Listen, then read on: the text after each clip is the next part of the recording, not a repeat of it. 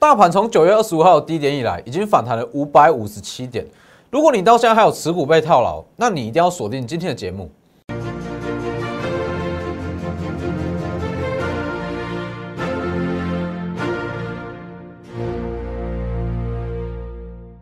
各位投资朋友好，欢迎收看真投资，我是墨头分析师宋真。今天加权指数大涨一百五十五点。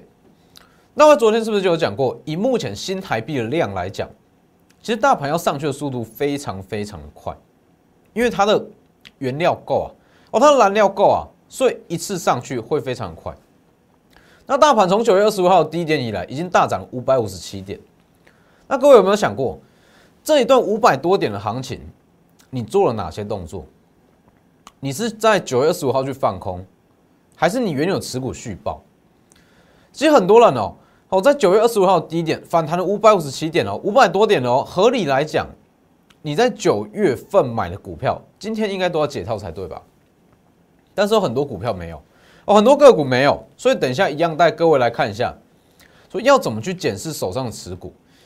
因为其实你说好，如果从低点反弹以来，已经反弹五百多点，结果手上的持股没有赚，那就算了，要被嘎也算了。如果说原有持股你没有卖，到现在还没有解套，是不是你要去思考，真的应该要去换股操作了，而不是说好硬把资金卡在这张股票里面。看下画面，然后记得加入我的 Lighter 跟 Telegram，i 都是 W 一一七八 V 一七八，前面记得加小老鼠。在一些关键时刻，我都会发布即时讯息在 Telegram 跟 Lighter。哦，上周川普染疫嘛，川普染疫这件事，其实我认为说不需要再过度去探讨了啦，真没什么意义。但是当时在第一时间我就讲了嘛，其实川普染疫对于股市来讲不是什么大问题。哦，我也没有叫你说周一开盘去卖股票，我是跟各位说什么，不用去卖股票。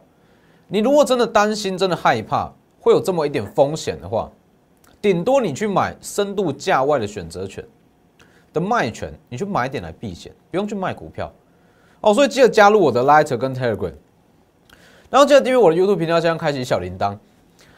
我相信以目前的市场来讲，没有几个分析师会用总经面来跟你分析整个趋势、整个大盘，很多都是纯纯粹看技术面啊。但是如果你纯粹去看技术面，你在九月二十五号，你一定是去放空。百分之百去放空，那画面给我。我为什么会这样讲？我再带各位看一次哦。我看一下，九月二十四号嘛，这是当时的线图，当时线图，当时我是不是就跟各位讲，低阶买盘在一二二零零？好，我们一步一步看哦。九月二十四号讲的低阶买盘在一二二零零，隔天怎么样？九月二十五号一跌破一二二零零，马上往上拉，好，马上往上拉。昨天十月五号。喷出只在一瞬间，没错嘛？我说以目前的资金量来看，很快要上上去，非常快。今天十月六号，一二零零这里点破，马上往上拉。今天再涨一百五十五点，是不是？哦，这样看各位可能没有太大的感觉，但是我给各位看当时它的均线，各位就会知道。因为其实我个人在看盘，我没有在看均线的习惯，哦，任何指标都没有，顶多就是看 K 线。跟跟量哦，跟成交量，我没有看任何指标，所以各位来看一下，我给各位看一张哦，是有带均线的线图，这是九月二十四号图，九月二十四号图长这样，我相信至少八成以上的分析师都是跟你说有机会回撤到年线，没错吧？以目前这种图来看，真的往下支撑就是年线啊，而且当时月线是下弯的哦。我月线是下弯的哦，这种样子基本上怎么看都在往下跌断。哦，当时就非常多人在讲了，会往下回撤到年线。但是是不是就在当天？我是跟各位讲，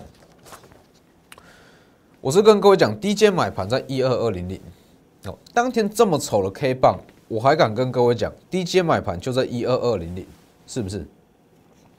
各位去对照一下。好，如果附上技术线图，哦，附上均线的话，怎么看它都是会往下回跌啊。所以其实各位要知道，你如果在九月二十四号，你去卖股票也好，去放空也好，这一来一回就差多少了？你先不要管赚钱的部分，你就来看哦，单看说持股处理的部分就好。同一档股票你在九月二十四号卖掉，跟在九月二十四号续报，这结果会差很多哦。这结果会差很多哦。你当时续报，也许今天它已经涨回来了，一直到今天它涨回来了，当时卖掉，你可能就是卖在低点哦，哦，多赔了一段。那很多人会说，好，那大盘跌破了月线，跌破了季线，我先卖股票嘛，降低风险了。那后续再接回来嘛？后续等站上去再接回来，很多人会有这种讲法。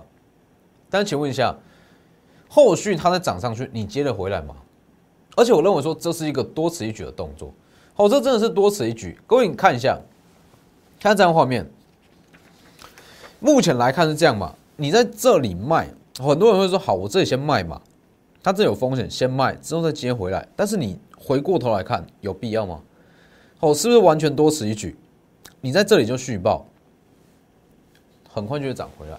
所以这其实就是我一直在跟各位强调，其实做股票你不能单看单一面相，我一定是用宏观的总经面、资金面、筹码面、产业面，一步一步帮各位去过滤，帮各位去筛选，一定是这样。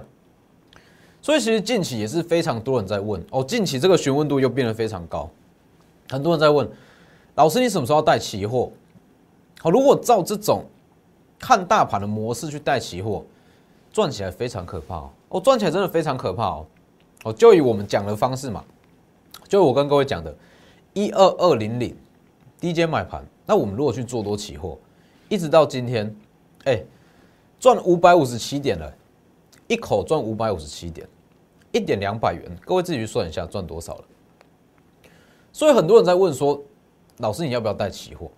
那我在这边要先跟各位说抱歉，哦，以目前来讲还没有带期货的打算，哦，因为其实带期货的话会非常的，它节奏比股票快很多啦，哦，会比较紧凑，所以目前还没有这这个打算。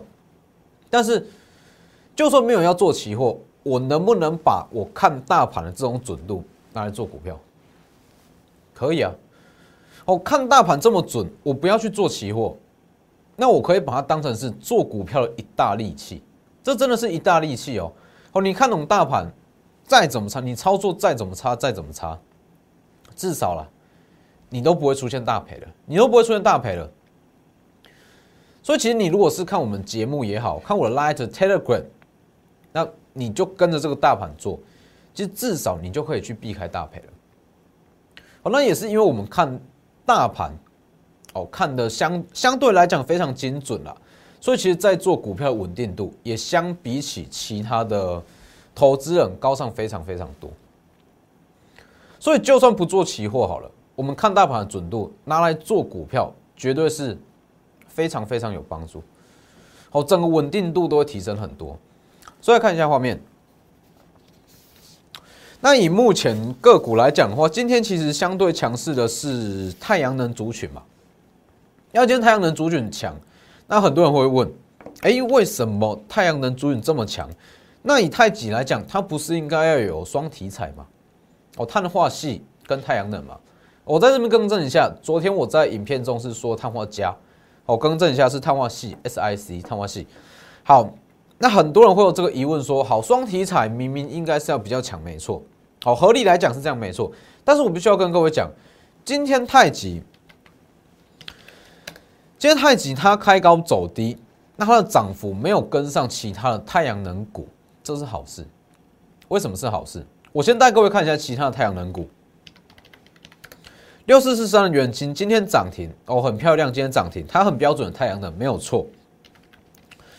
国硕哦，今天也开高走低，但是涨幅还是比太极强。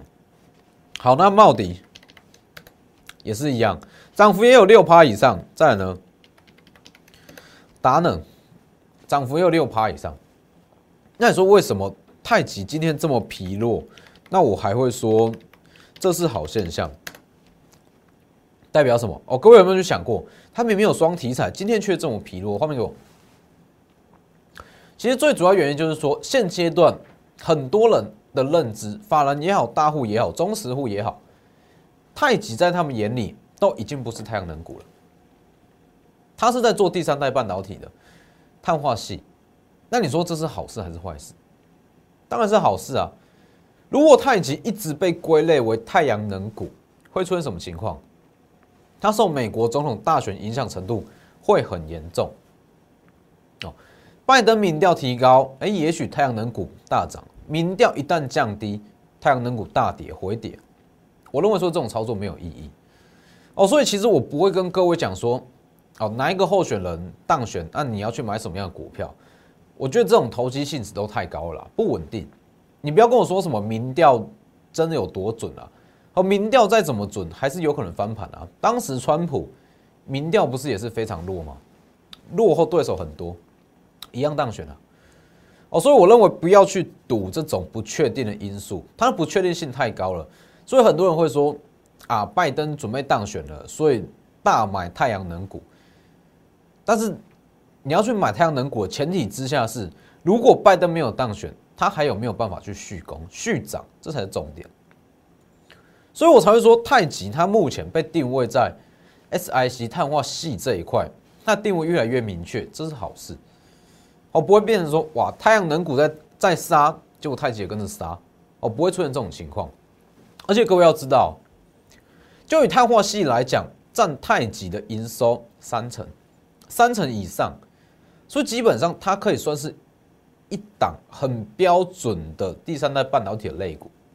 好，那再讲一次，以太极它最大利多来讲，碳化系它的硬度其实仅次于钻石而已，它非常难去做一些延展啊切割，但是太极它可以办到。哦，他们有独家技术可以办到，所以才会说它是独家供应商。那以后续的需求来讲，我讲过了嘛？哦，昨天我举个例子，就以特斯拉，哦，以特斯拉来讲。两台 Tesla 需要一片六寸的碳化系，那你去看一下，就以目前特斯拉它目前呃整体的预估销量总销量来讲，今年预计销售五十万辆，明年预计销售七十五万辆，这是一个低标，这是一个低标。那你就换算嘛，五十万辆的 Tesla，那它需要几片六寸的 SiC？二十五万片。那以明年来讲。七十五万辆，它需要多少六寸的碳化系？你去算。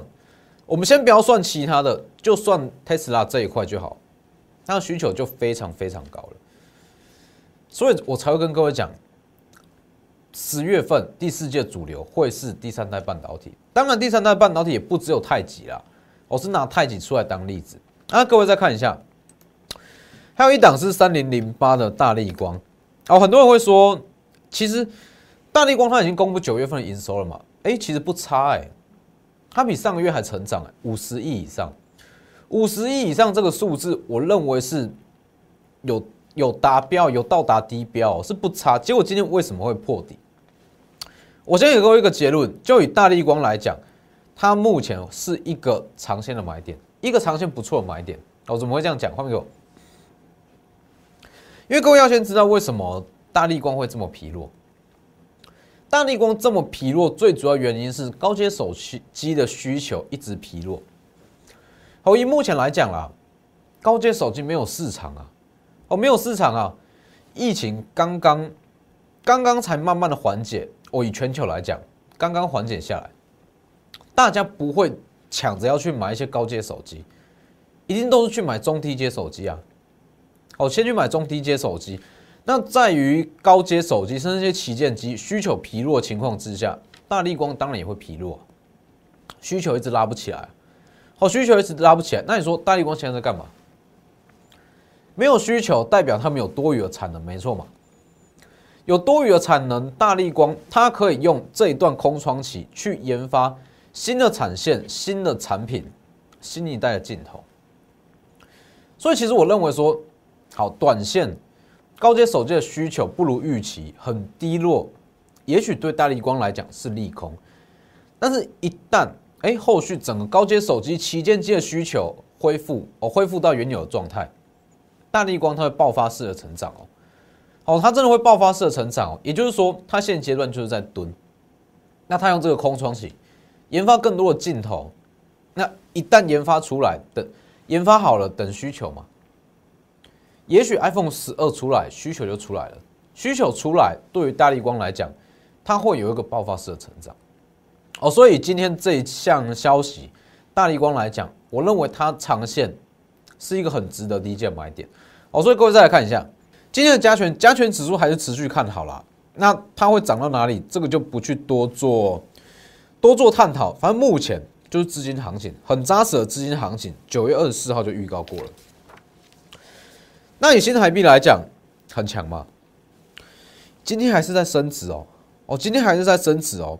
美股动荡，资金会外流，还是这个道理。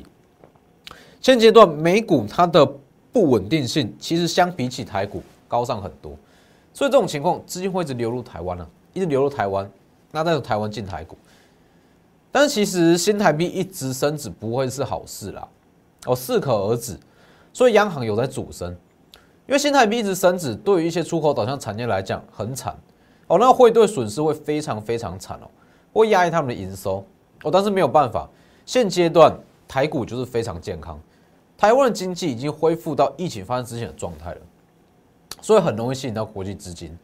所以这个东西就是一体两面啊。对于股市来讲是好事，但是对于一些大企业来讲，他们会面临到很严重的汇兑损失。然后看一下，所以新台币续强，基本上资金行情就是持续，不用担心。新台币为什么会这么强？讲过了，景气灯号来讲，八月份的景气灯号已经恢复到疫情发生之前去年十二月的新高哦，代表说已经完全恢复到疫情发生之前的状态了。这绝对是好事。那看一下个股，好，三零零八大力光，我直接画给各位看。然后预计就是这样，稍微震荡一下，一根长红，涨势就一路带起来了，一路带起来了。所以你说像这类型的股票啦，高阶手就空窗期，那目前就是蓄势待发嘛，先利用这些时间来研究这类型的股票，长期看多，真的是长期看多，但是进场点怎么选？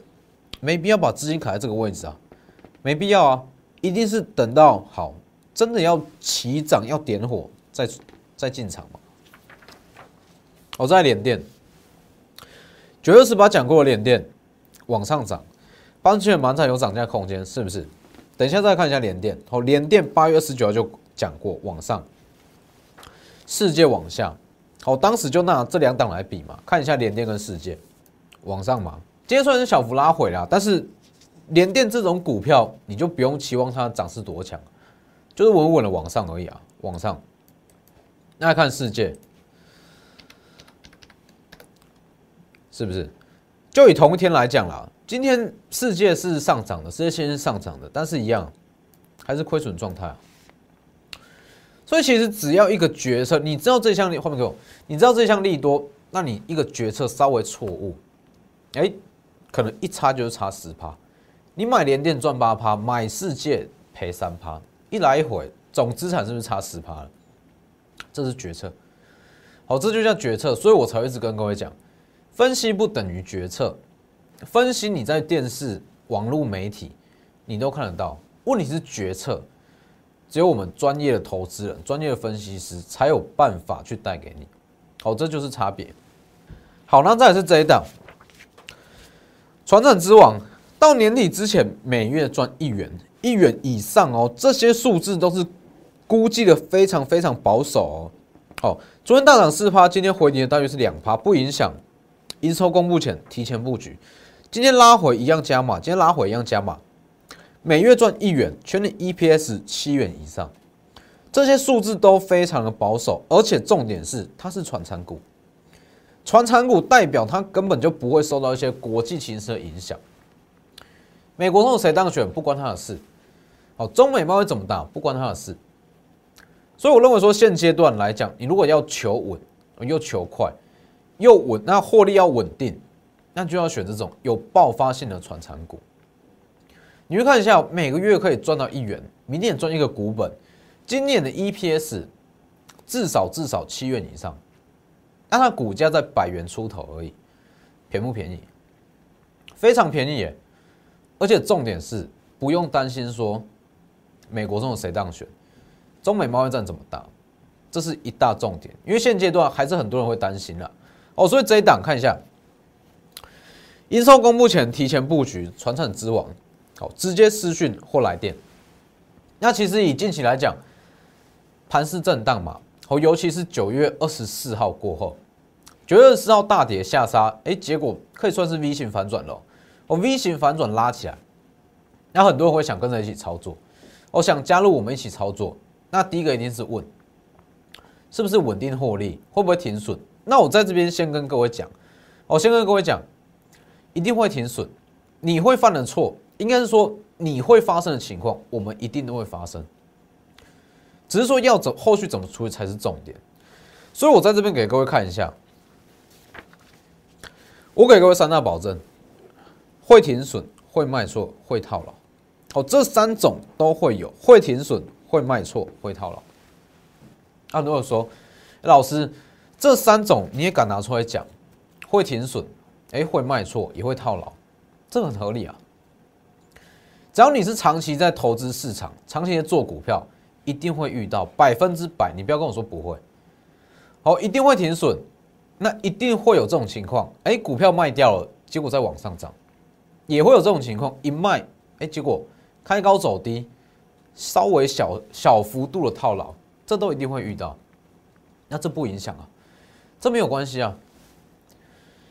遇到这些情况，哎，也许你停损了，哦，同样是停损。也许你停损完就没了，停损就停损。但是我们停损完，假设停损五趴啦，我会找下一档会赚五趴的股票帮你补，这就是差别。好，这就是差别。所以你会遇到情况，我敢跟你保证，我们一定会也会遇到。好，一定我会遇到，只是说我们懂得怎么去处理，懂得怎么去处理停损，怎么去处理卖飞的股票，怎么去处理短线上套牢的股票，这才是重点。所以，如果你想要说好，真的在股票市场赚钱哦，当然不可能说天天有涨停板，天天创高，不可能的，绝对不可能有，一定是这样稳稳的做。所以，这各位再看一下，这三种情况一定会发生。哦，这我可以直接跟你讲，一定会发生。但是我们有三我们的原则，好不好？持股最高三档，我不会说一二十档每档都买一张，这没有意义。分批布局，为什么要分批布局？因为我们看的是趋势，看的是大方向，短线怎么震我们不知道。哦，讲白了就是这样，短线怎么震荡我们不知道，所以一定是分批布局。再来是资金效率最大化。什么叫资金效率最大化？不会这样。好，持股短线套牢变长期投资，不会有这种情况。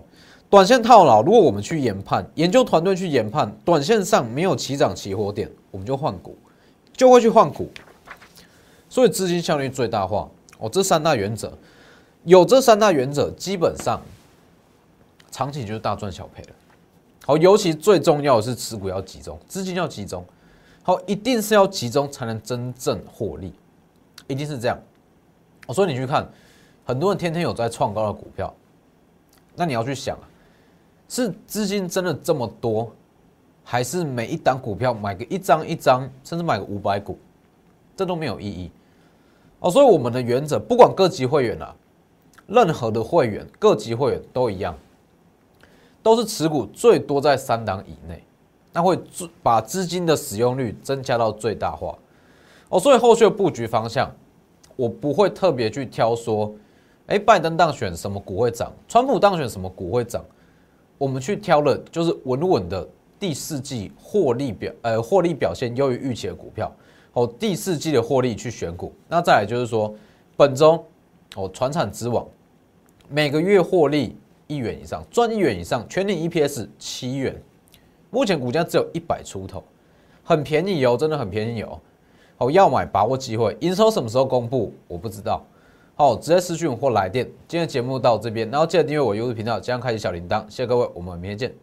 立即拨打我们的专线零八零零六六八零八五。零八零零六六八零八五摩尔证券投顾中坤真分析师，本公司经主管机关核准之营业执照字号